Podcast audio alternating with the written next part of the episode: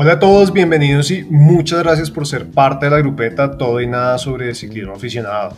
Sergio, bienvenido y ¿qué más? Cuénteme cómo va todo. Todo muy bien, don Andrés, ¿cómo sé qué tal? Todo muy bien, acá nuevamente con este parche de la grupeta, segundo episodio del mes de julio. ¿Qué tenemos para hoy?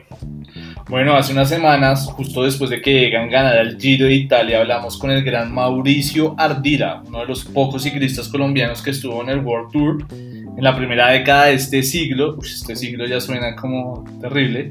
Eh, Mauricio nos estuvo contando sobre su emprendimiento hoy ya en modo retiro, sobre el presente y el futuro del ciclismo colombiano y también hablamos de Gravel.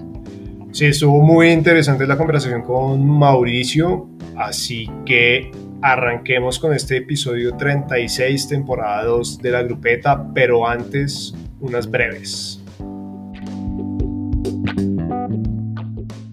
Como les contamos la semana pasada, ya están abiertas las inscripciones para el Gran Fondo Boyacá Mundial.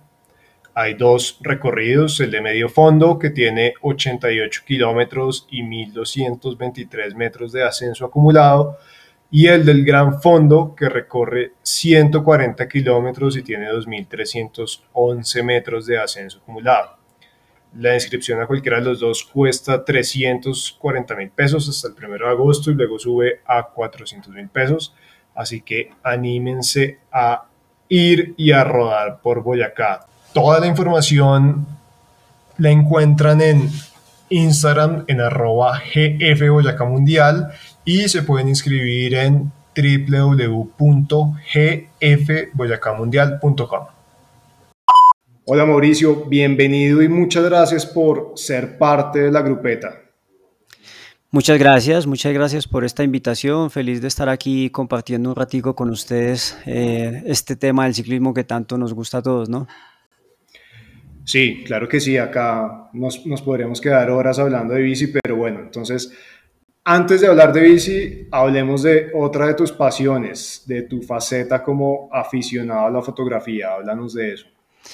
Cuando te dedicas un poco al ciclismo y empiezas a viajar y empiezas a, conocer lugares y, y como a, disfrutar esa, de esa diversidad de, de, sitios, de todo lo que ves, pues yo no sé, la fotografía es como que como que te incita, te incita a tomar fotos, pero créeme que, que es mi pasión, más nunca he tenido como la, o sea, no, no he sobrepasado ahí como a estudiar un poco, realmente lo hago es muy, muy aficionado, pero sí me gusta llegar a sitios y simplemente tomar fotos. Ahora ya retirado, ¿cómo vives el ciclismo? Como un aficionado, como un apasionado más, me encanta el ciclismo, veo todas las carreras, eh, leo de, de, todo lo que está pasando. Sigo muy, muy vinculado al ciclismo, ahora estoy trabajando con, con un manager italiano que se llama Giuseppe Cuadro que es el manager de Egan Bernal, de Nairo Quintana, Rigobert Urán. Yo soy como el encargado de hacer el enlace con algunos corredores jóvenes acá en Colombia, como mirando talentos, mirando, conociendo un poco esos nuevos corredores que están saliendo en Colombia. Entonces voy a las carreras, pasado mañana voy a la Clásica Río Negro, estuve en la Vuelta a la Juventud. Entonces, pues realmente no me he alejado con lo que pasó también después de que me retiré a la gerencia del Orgullo Paisa, pues eso fue una experiencia muy, muy bacana para mí. Aparte de eso, trabajo también con una compañía que hago viajes, hacemos viajes al Tour de Francia, Giro de Italia y Vuelta a España. Y hacemos viajes VIP con, con, con clientes, con gente que los llevamos allí a vivir una experiencia. Entonces, si vamos a eso, pues mira que vuelvo a Europa, me encuentro los amigos, encuentro gente con la que con la que compartí mucho allá y que también unos corriendo y otros ya en otra faceta de la vida. Entonces, pues es como retirarse, pero, pero seguir ahí eternamente, diría uno. Y en esa, en esa faceta más de, de, buscar talentos y asesorar talentos, ¿cómo es el talento joven en Colombia? ¿Qué estás viendo que no veías en tu época de ciclista profesional? Ahora llevamos un par de años muy, muy complicados, muy difíciles. Eh, Colombia ha presentado muchos problemas para prestar las vías, para las, bueno, ahora con el tema de pandemia eh, ha faltado también muchas competencias y eso limita mucho. Este año estuve en la Vuelta a la Juventud y, y realmente el nivel lo tenían unos pocos pero no es porque no tengan ellos talento. O sea, si no hay competencias, hermano, no, tú no te vas a poder enterar ni, ni, vas a poder medir tu nivel. Entonces eso nos ha perjudicado mucho. ¿Qué me encuentro yo ahora? Que, que, los chicos tienen demasiada información, o sea, tienen mucha información, han aprendido, tienen muchos espejos, muchos ejemplos y se han vuelto desde muy jóvenes corredores muy profesionales, que yo creo que eso nos faltaba mucho en Colombia. O sea, no teníamos, eh, o al menos cuando yo comenzaba, no, no había ese, esa disciplina, no teníamos esos ejemplos tan cerca. Ahora cualquier corredor joven sabe los entrenamientos de un Gaviria, sabe los entrenamientos de Rigo, saben qué comen, o sea, un montón de situaciones, un montón de información pues que les ayuda a tener esa mentalidad de, de, de, querer, de querer ser ciclistas profesionales. En mi época eso, eso era profesional, era el que los dos o tres que sobresalían demasiado en las categorías inferiores. Ahora yo creo que hay un mundo más abierto para todos estos jóvenes. Y Mauro, esa exposición a la información hace que, el ciclista que está en formación sea como más autodidacta y eso beneficia el crecimiento o el desarrollo de ese talento o a veces también puede perjudicarlo de alguna forma?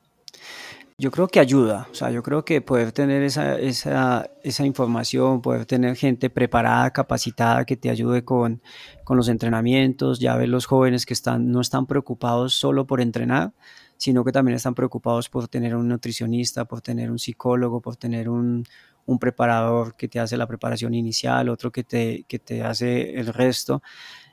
Y definitivamente el ciclismo ha cambiado a, tal punto de que las diferencias que se están haciendo o se ven en el ciclismo ya no es, ya no es la fuerza bruta de antes, ya son los, los milésimas, los segundos, y eso se gana es con las cosas pequeñas, o sea, con el gramo de arroz de más, con la comida, con, con el descanso, con, con todas esas pequeñas cosas que, que antes no les parábamos tantas bolas. Y, su merced ha hablado ahorita como del impacto de, la pandemia. ¿Qué va a pasar? ¿Va a haber como un retraso en el desarrollo de ese talento que sufrió esta para? ¿Y qué, qué va a implicar como para la cultura y para, para el mundo del ciclismo en Colombia este, este año, año y medio de para en competencias de alto rendimiento y demás? Pues hombre, ve, no, para nadie es un secreto que bueno, ahora Egan Bernal acaba de ganar el Giro y como que nos da un suspiro, ¿no? Pero llevamos un año y medio después de, hace un par de años que, que, estábamos dominando en todas las carreras que íbamos, pues eh, hemos visto ahí como un pequeño bache a mi percepción y, lo que uno habla pues como con los amigos y con la gente del ciclismo.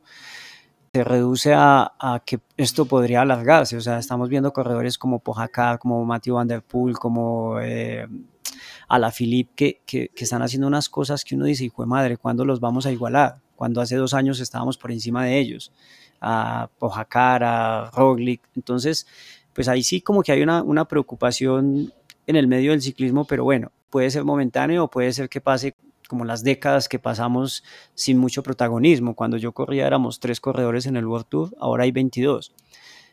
Entonces esperamos que ese bache no se alargue porque yo sí siento que nos hemos quedado ahí un poquito. Lo de Egan Bernal, lo de Miguel Ángel López, por ejemplo, hoy en Momentus, pues eso todavía nos llena ahí como de, bueno, estamos presentes, pero, pero sí, sí preocupa un poco la situación del ciclismo, sobre todo el ciclismo interno acá en Colombia. Mauricio, ahorita nos hablabas de el retiro y de ese buscar de un nuevo qué hacer Háblanos de esa faceta de emprendedor y cuéntanos qué es la Casa del Ciclista. Mira, bueno, yo vivo en, Santa Elena, en un lugar aquí a 2.500 metros de altura, un poco aislados de la ciudad, los carros, de todo un poco, ¿no? Entonces, en algún momento yo, eh, yo hice mi casa acá hace unos años y bueno, con el tema de la familia me iba a vivir a Medellín y ya los últimos años pues decidí construir unas casas aquí cerca, a donde yo vivo y he estado incluso ahora estoy con plan de construir otra. Entonces es como un espacio que yo tengo, no pensaba en, solo para ciclismo, sino pues como que es el público mío y lo que les ofrezco es eso. O sea, no es a ver, voy creciendo poco a poco. Por ahora lo que quiero es como compartir con la familia. Entonces tengo, le, tengo las casas y ellos mismos llegan y hacen su vida. O sea, ellos llegan por, por, periodos largos, un mes. Ellos mismos cocinan, ellos mismos organizan, ellos mismos hacen todo. O sea, es simplemente como una casa en alquiler. Eh, he tenido la posibilidad pues de tener grandes corredores porque buscan, buscan de pronto eso. O sea, un Sergio Viguita ahora, por ejemplo, está preparando el Tour de Francia acá. Él tiene su casa en Medellín, pero pues él prefiere, casi que cada que viene a Colombia prefiere venirse para acá para estar un poco más, más aislado de... Como ciclistas hermanos siempre, siempre tenemos la panadería, los amigos, la, distracción. Y digamos corredores como Higuita que son demasiado, demasiado, demasiado inclinados, juiciosos, pues prefieren eso, o sea, prefieren llegar acá y, saber que solo tienen un espacio para estar en silencio, para descansar, para que suba su masajista y le haga su masaje cada dos días. Entonces es, más que eso, o sea, he tenido la posibilidad de tener a, a Harold Tejada, por ejemplo, para el Giro de Italia y el Tour de Francia el año pasado también. Eh, Annemiek van Bluten ya ha venido cada que viene a Colombia, quiere pasar unos días por acá. Daniel Arroyave, que ahora pues, inicia su, su, su carrera deportiva profesional con el IEF, es un corredor ese es un poco especial es la historia porque a él sí lo tenía yo en mi casa propia el año pasado, que le que estaba ayudando.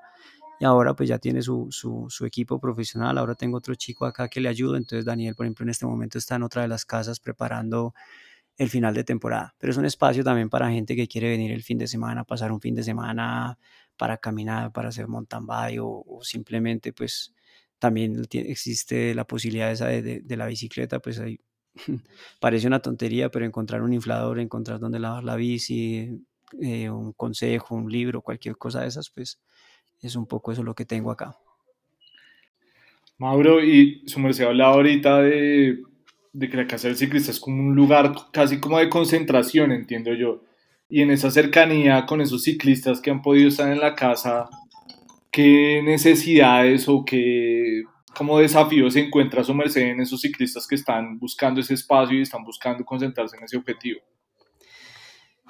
Yo, yo lo considero que son corredores jóvenes que están apenas también empezando y, y, y, de pronto no tienen ese espacio todavía muy de ellos, todavía viven con sus padres, todavía, todavía no tienen ese espacio personal de ellos, porque por ejemplo ahora donde yo vivo, que es al, pues aquí en Santa Elena, fue un espacio que yo construí pues hace ya 12 años de hecho, por ejemplo, Rigoberto Urán vivíamos en, vivíamos en Pamplona, él y yo juntos, y cuando veníamos a Colombia llegábamos era aquí porque él no tenía sino su casa en Urrao, por decir algo. Entonces él no tenía una familia en Medellín, entonces para entrenar pues siempre estábamos aquí juntos, vivíamos juntos en España y, vivíamos, y veníamos era acá. Entonces es, es como eso, Harlinson Pantano, por ejemplo, antes de yo pensar en la casa del ciclista, de hecho el nombre es porque en la zona conocen esta zona aquí por la, casa del ciclista, todo el mundo dice la casa del ciclista, refiriéndose a mi casa, entonces por eso quedó como con el nombre.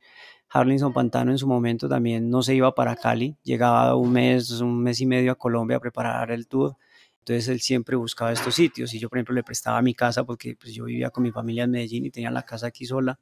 Simón Pelón, por ejemplo, Simón Pelón corrimos una vuelta a Colombia juntos y se, quedó unos días en Colombia y quiso venir a Antioquia a entrenar unos días, como a conocer y eso. Yo le presté mi casa, estuvo una semana en mi casa y por aquí vive, o sea, compró terreno, consiguió novia, se consiguió, él es vecino mío, construyó una casa. Entonces, pues para nosotros y siempre ha habido ciclistas como en esta zona, entonces nos parece que es una zona pues bastante particular y tranquila para el que no es ciclista o digamos va alguien con su pareja y que no monta bici, ¿qué más hay para hacer allá en, en Santa Elena? Yo estoy ubicado, nosotros estamos ubicados en, Parque Arví. Parque Arví pues tiene, como el nombre lo dice, hay algunos parques naturales acá, pues puros bosques, hay digamos el tema de las caminatas por dentro de, los bosques es, es, es como lo, de lo más llamativo. Por ejemplo, ahora la zona para hacer bici de montaña, yo, considero que es uno de los lugares más espectaculares que hay aquí en Antioquia. El Parque Avi para hacer mountain bike. Ahora, por ejemplo, que estoy un poco engomado con, bueno, engomado digo, es eh, quizá lo hago más que el ciclismo de ruta, ahora es el, el gravel. Entonces encuentras sitios donde puedes, puedes montar sin problemas, sin mucho carro, sin mucho tráfico unos restaurantes en la zona. Es una zona muy, muy campesina, muy, muy natural realmente. Las vistas, los amaneceres, por ejemplo. Desde aquí en mi casa vemos todo el oriente antioqueño. O sea, levantarse temprano a tomar un café, por ejemplo, de las de, de, mis pasiones, por decirlo así, levantarme a ver el amanecer es, es una cosa de locos en, cuando, cuando son bonitos, porque hay otros días que no, pero bueno, es básicamente eso, más como tema de descansar. Y ahí, Sumer se mencionó un, una, palabra clave y es Gravel. Tiene otro proyecto de turismo que es Colombia Gravel Tours. ¿Cómo va eso? ¿Por qué Gravel? El gravel está creciendo, o sea, a nivel mundial pues ya, ya existe, ya hay mucho tema de gravel en Estados Unidos, en, en, Holanda, en España, ya se ve mucho, pero Colombia es un, es un país por, por explotar, por, por conocer, por, O sea, si, si, nos ponemos a pensar en las carreteras que hay destapadas en Colombia, yo creo que podría ser, no sé, el 90% de todo lo que hay de, de, vía, de vías en Colombia. Entonces, no, con unos amigos nos juntamos el año pasado, el año antepasado, con esa idea de, de hacer una, una, empresa donde pudiéramos traer gente, extranjero sobre todo, hacer algunos viajes, o sea, hacer viajes de ese tipo de una semana, hacer, trazar algunas etapas, hacer algunos recorridos que, que incluso ya trazamos como el primero. Obviamente estamos súper parados con el tema por... Empezó la pandemia, nosotros estamos trabajando en la página web y todo eso y, y, y como que no es un momento para, no sé, ahora mismo el tema de viajar no, no está como tan fácil, ahora los paros, o sea, se nos ha juntado como todo y, y, lo hemos ido, lo hemos ido ahí como, como dándole esperita, pero el tema de grave me parece que empieza a sonar muy interesante en Colombia. Ahora tuve una experiencia hace poco de la primera, un viaje que hicimos de gravel transcordilleras y pues yo digo que la gente dice, bueno, ¿y para qué una bicicleta de gravel si ya tengo la de montaña? Son un montón de conceptos ahí que nos podríamos quedar hablando acá, pero, pero yo creo que va a llegar un momento en que mucha gente va a querer, va a querer eso, sobre todo el que no quiere competir. Yo por lo menos veo el gravel muy como un plan más de turismo más que de competencia.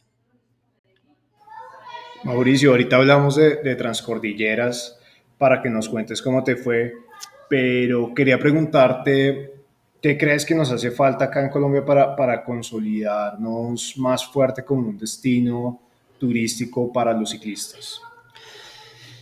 Bueno, yo creo, yo creo que ya lo es. O sea, a mí me impresiona todos los, los extranjeros que están viniendo a subir letras o los que quieren venir a Antioquia a conocer, el que quiere ir a Boyacá. Si nos ponemos a mirar detalladamente la cantidad de gran fondos que hay, no sé cuántos extranjeros puedan venir a cada gran fondo.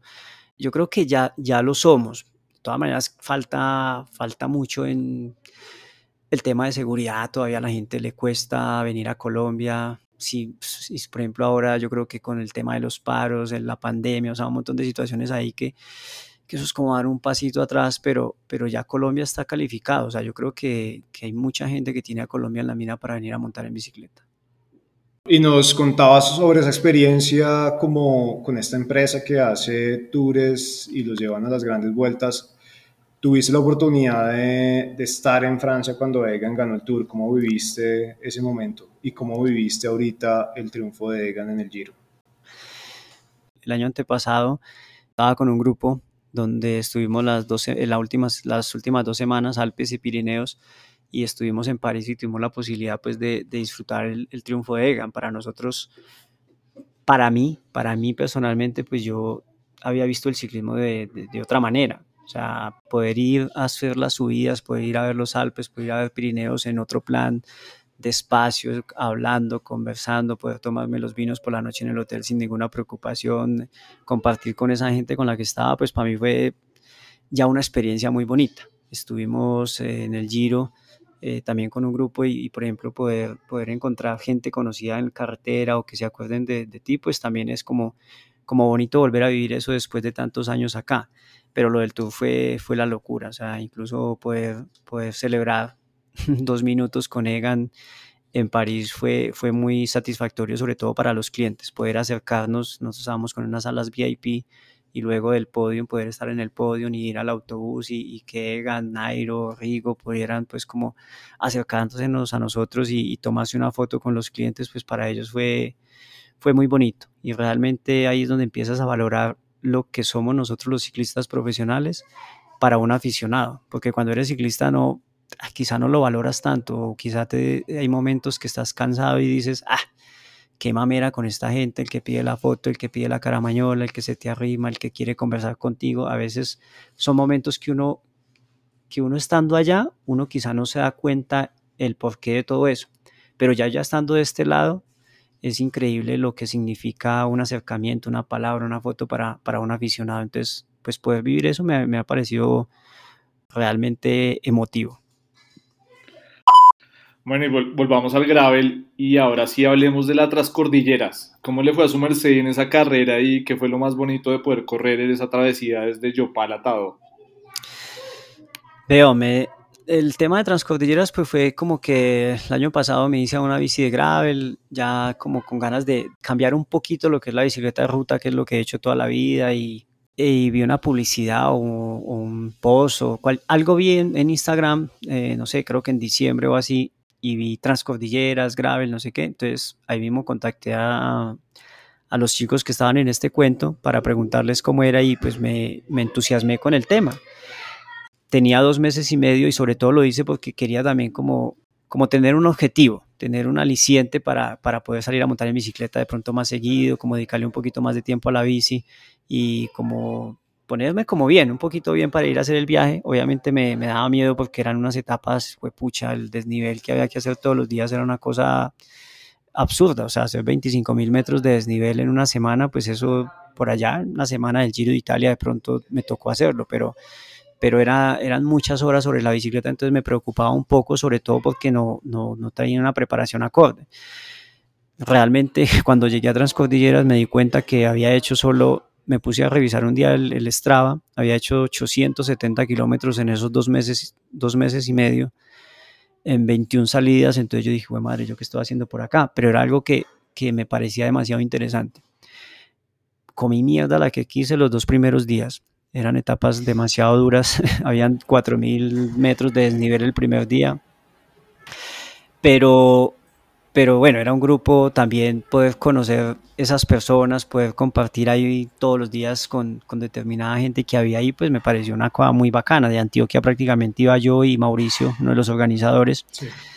Eh, entonces también fue como, había, había algunos conocidos pues que, que, me encontré allá, entonces fue, fue bien bacano, o sea, eso me gustó mucho, pero los dos primeros días fue pucha.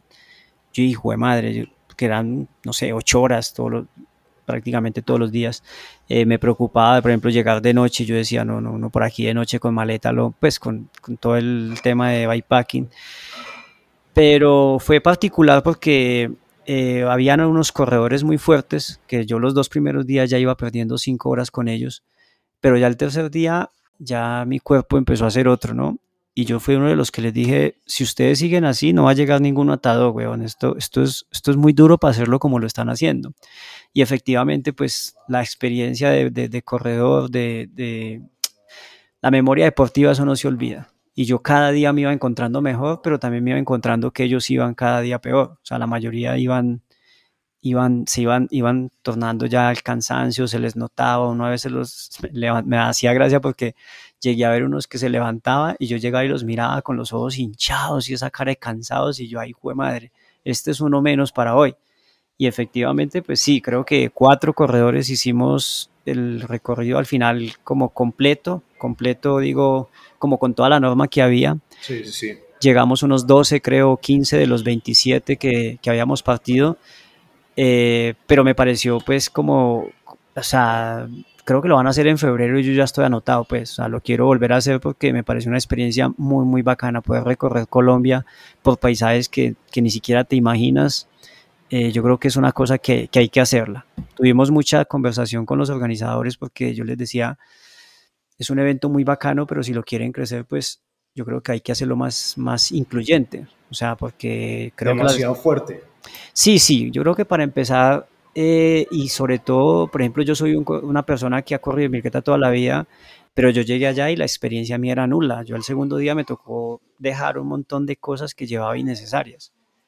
Entonces, pues también falta mucha cultura de bikepacking en Colombia y, digamos estas carreras ya se tornan como el largo aliento y no es sano tener corredores llegando a las 12, 1 de la mañana para el otro día volver a hacer otra etapa. Entonces, eh, yo creo que hay que abrir un poquito más el espacio ahí entre los que quieren competir y los que de pronto quieren vivir una experiencia. Pero bueno, eso yo creo que, que el tiempo les irá dando esa, esa información y, me parece un, algo, algo muy bacano y que podamos tener eso en Colombia, porque en Guatemala hay, en Chile hay, en Argentina hay. Colombia, que es un país ciclístico, no tenemos ningún, ningún evento de gravel todavía. Y de hecho, pues todavía no hay mucha gente con, con bicis de gravel. Ahora apenas está empezando a crecer el tema. Mauro, ¿y cómo es eso de, pasar de esa mentalidad de rutero a esa mentalidad más de bikepacking y de gravel? ¿Cómo le fue con eso?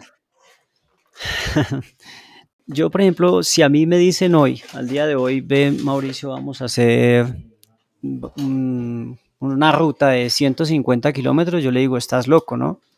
estás loco porque es salir de casa a las 6 de la tarde y volver a las 2 de la tarde cansado, vuelto mierda. Pero aquí me está esperando la esposa, yo aquí tengo una vida, ¿no? Pero ya cuando estás ahí, pues tú te levantas a las 6 de la mañana y no tienes nada más que hacer, o sea, es pedalear todo el día, es, es, es como cambiar un poquito el chip de que no estás, bueno, era una competencia, pero yo no lo estaba viendo como una competencia, sino que yo cada alto que veía, yo me paraba a tomar una foto, yo disfruté demasiado de, de eso, de la tiendita en el pueblo, de, del caserío donde me tomaba una gaseosa. Entonces es como, como aprender a, a disfrutar de eso y sin que no se le haga tan duro. Mejor dicho, yo invité a muchos amigos a hacer eso y me decían, ni por el berraco, estás loco que vamos a ir a hacer eso. Yo también pensé que estaba loco, pero después me di cuenta que se puede hacer sin ningún problema. O sea, es, es cambiar un poquito ahí como la mentalidad y saber que tienes todo el día para hacer un recorrido. O sea, me parece una cosa, una cosa espectacular, sobre todo la gente ahora que está queriendo. Yo veo que hay algunos que hacen unas locuras que yo digo, hijo de madre. Me parece que es un espacio muy válido para, para enfrentar también ese, esos temores. No cree que no, pero tampoco es tan complicado. Mauro, ¿cuál fue ese lugar mágico que conociste haciendo las transcordilleras?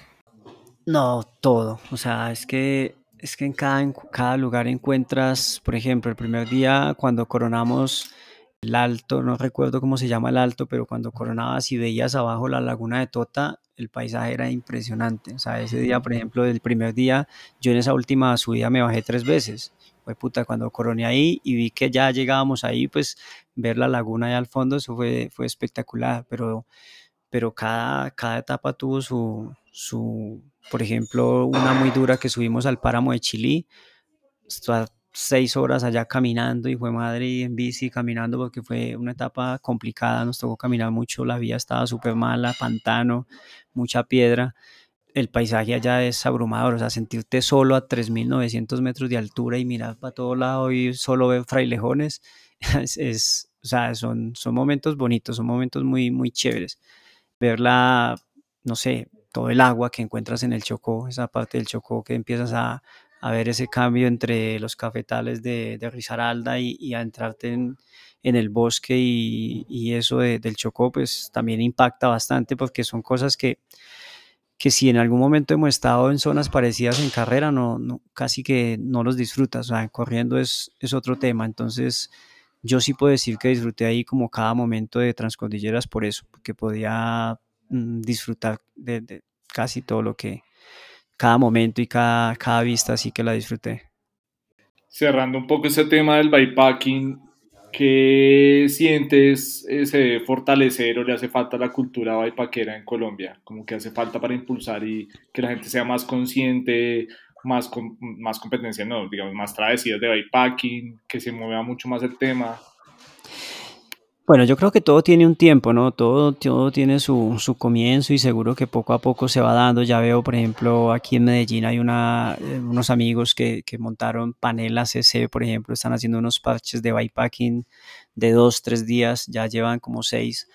Eh, entonces, yo creo que va a ir creciendo poco a poco. O sea, hay mucha gente afuera también queriendo, queriendo hacer gravel en Colombia, entonces todo tiene su tiempo ¿qué nos falta de pronto? O sea, ¿cuál es como de pronto la limitante que yo veo?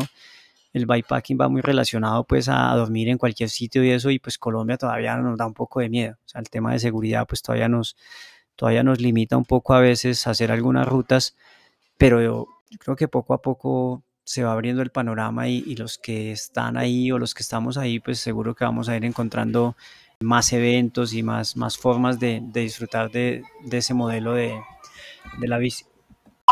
Bueno, Mauro, ¿qué debería tener una buena grupeta? Una buena grupeta.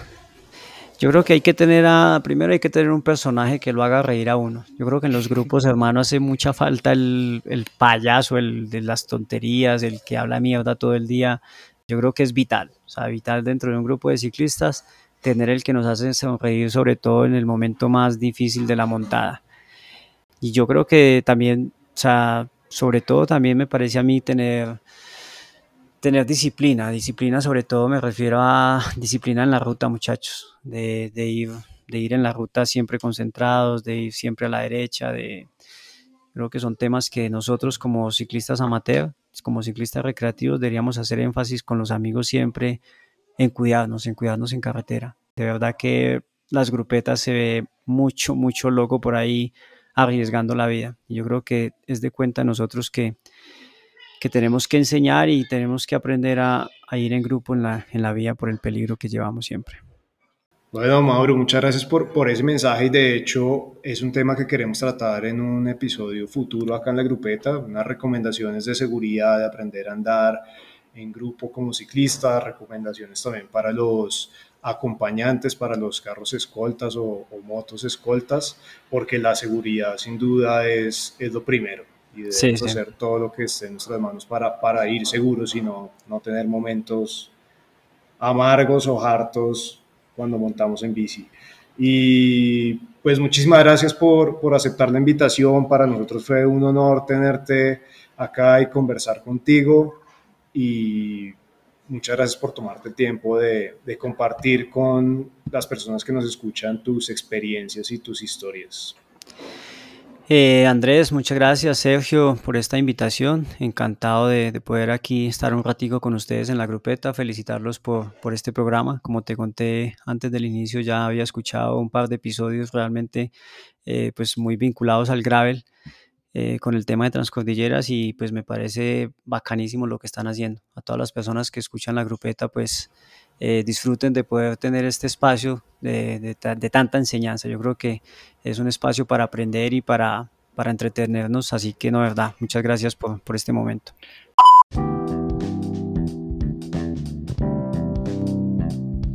Bueno, gracias a Mauricio por contarnos sus experiencias como ciclista profesional y también los invitamos a todos a seguir a la casa del ciclista, arroba la casa del ciclista col eh, un proyecto de Mauricio eh, ahora en el retiro que se ve muy muy del carajo, ojalá todos podamos ir en Santa Elena, ahí cerquita Medallo. Y no podemos cerrar este episodio sin el recomendado de Don Andrés. Don Andrés, ¿cuál es el recomendado hoy? Sergio, el recomendado esta semana es comprar y disfrutar la revista Deriva, que relata historias de rutas en bici por lugares poco explorados de Colombia. Nos llegó el volumen cero y la calidad está increíble, las fotos, los textos, el material de la revista, todo 10 puntos.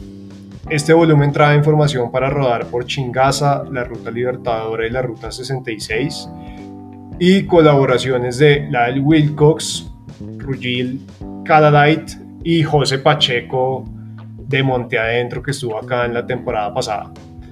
La pueden comprar en la tienda virtual de 148 en sus tiendas físicas y también en El Gallo, Tres Puertos Gravel y en Móvil en la 71 más o menos queda eso. Muchas gracias y felicitaciones a Juan Pablo de 148 a Mateo Pérez y a todos los colaboradores de Deriva. Oiga, sí, muy chévere ese proyecto editorial de 148 y de Juan Pablo, full fotografía, full letras para leer las rutas, un código también para poder tener el mapa de las rutas, entonces está muy del carajo de deriva, así que apoyen este emprendimiento editorial. Y bueno, cerramos este episodio, no olviden seguirnos en arroba la grupeta pod y darle suscribirse en el botoncito en la plataforma de podcast que nos escuchen. Nos escuchamos en el próximo episodio. Chao pues.